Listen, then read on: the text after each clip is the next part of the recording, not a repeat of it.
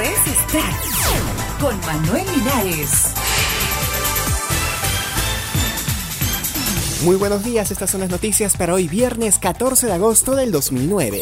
El teléfono fue lo que distrajo al médico de Michael Jackson mientras él agonizaba. El médico personal de Michael Jackson, Conrad Murray, se distrajo hablando por teléfono tras suministrar el analgésico Propofol al cantante y al colgar descubrió que no respiraba, informó al diario Los Angeles Times. A su regreso, Conrad Murray se encontró que Jackson había entrado en parada cardiorrespiratoria e intentó reanimar al cantante al tiempo que el personal de la casa alertaba a los servicios de emergencia, según el testimonio de fuentes próximas a la investigación consultadas por el periódico californiano.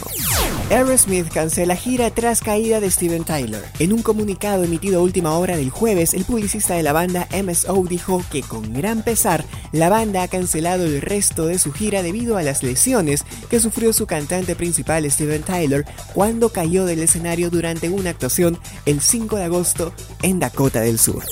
El Canto de Loco sacaría CD junto a pacientes de Radio La Colifata. El grupo El Canto de Loco va a sacar junto a los pacientes del Hospital Psiquiátrico Borde de Buenos Aires, más conocidos por su famosa emisora La Colifata, un CD DVD con las canciones más importantes de la formación madrileña. Además de sus 18 temas más conocidos, se incluirá uno nuevo, Quiero aprender de ti.